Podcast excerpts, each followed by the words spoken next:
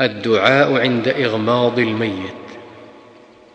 يقول اللهم اغفر لفلان باسمه وارفع درجته في المهديين واخلفه في عقبه في الغابرين واغفر لنا وله يا رب العالمين.